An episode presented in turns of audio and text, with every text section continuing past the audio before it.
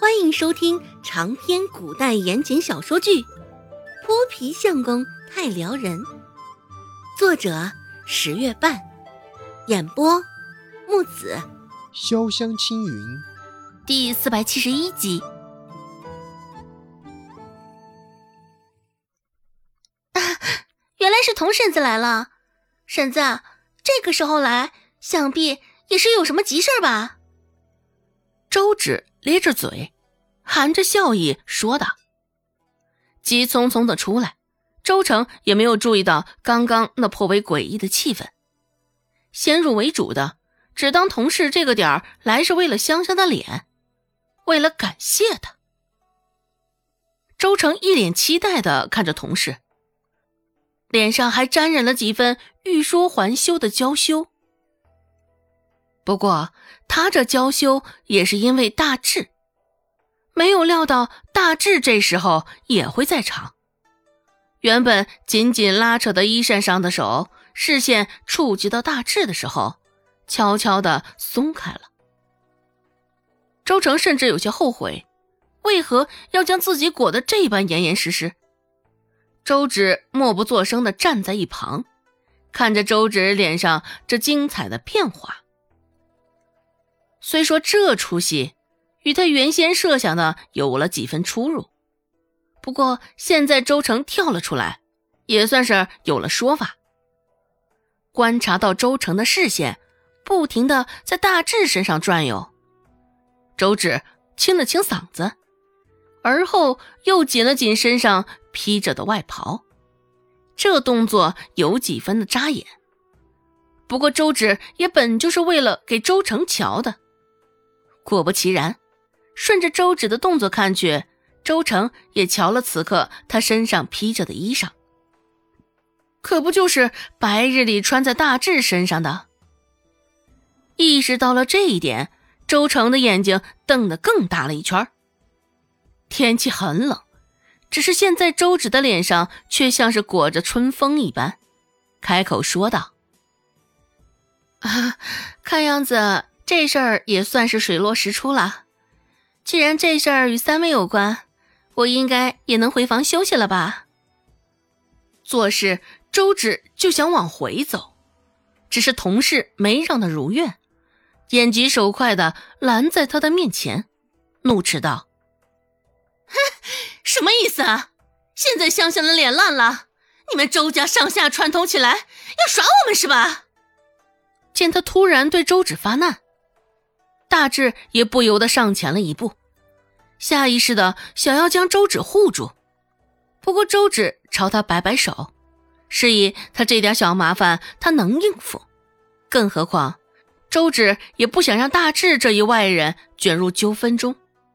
现在周成明显还在状况外，听着刚刚同事说话的口气，不像是来道歉的，那这是为何？许是困了。周成的脑袋也迷瞪了，或许是因为周芷刚刚的动作，让他冲昏了头脑。周成干巴巴的说道：“童婶子，香香的脸应该好了吧？刚刚还有几分邀功的味道，只是现在却只剩下了惶恐不安。”同事眼睛用力一挤，扯着嗓子说道。怎么的？我家香香毁容，你们周家现在就应该得意了吧？不过我劝你们也不要高兴的太早，我是不会放过你们的。既然我家香香毁了容，那就让你们周家付出相同的代价。他这架势，大约是想让大家都给吵醒，都来给他评评道理。周芷说道：“婶子，关于香香的脸，我确实是不知情。既然你当时是与三妹接洽的，若不然，你们好好聊聊吧。”一旁的孟婆子也点点头：“就是，我们家周芷什么都不知道，你怎么还胡言乱语？什么都往他身上扯呢？”原本对于此事。孟婆子是冷漠麻木的，只是同事现在张牙舞爪的，恨不得让大家伙儿都晓得。孟婆子也是没法再坐视不管了。若是由着同事这嗓门吼下去，指不定周芷就被他说成什么黑心的庸医了。这也就罢了，万一搅和的周芷在仁惠堂的地位不保，每个月的三两银子没了。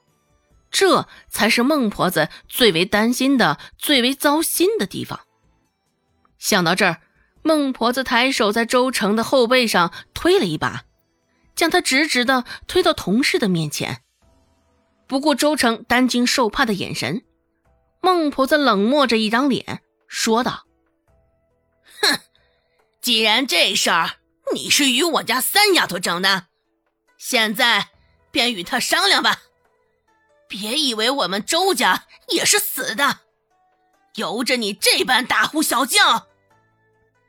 看在我们周家与何家没什么仇、没什么怨的份上，刚刚你这般没大没小，我且饶你一回。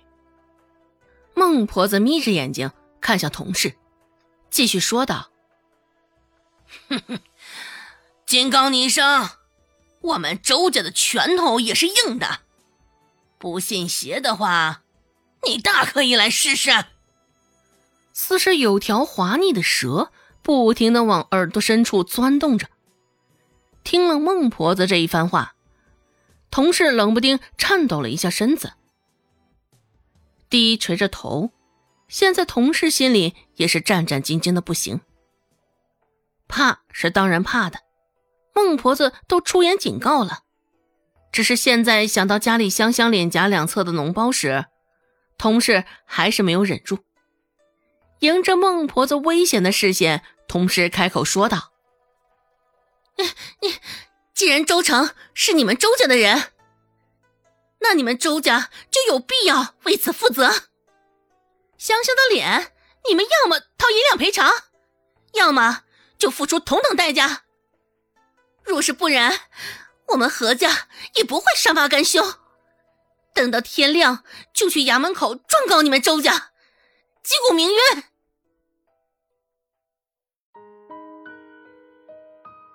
本集播讲完毕，感谢您的收听。感兴趣，别忘了加个关注，我在下集等你哦。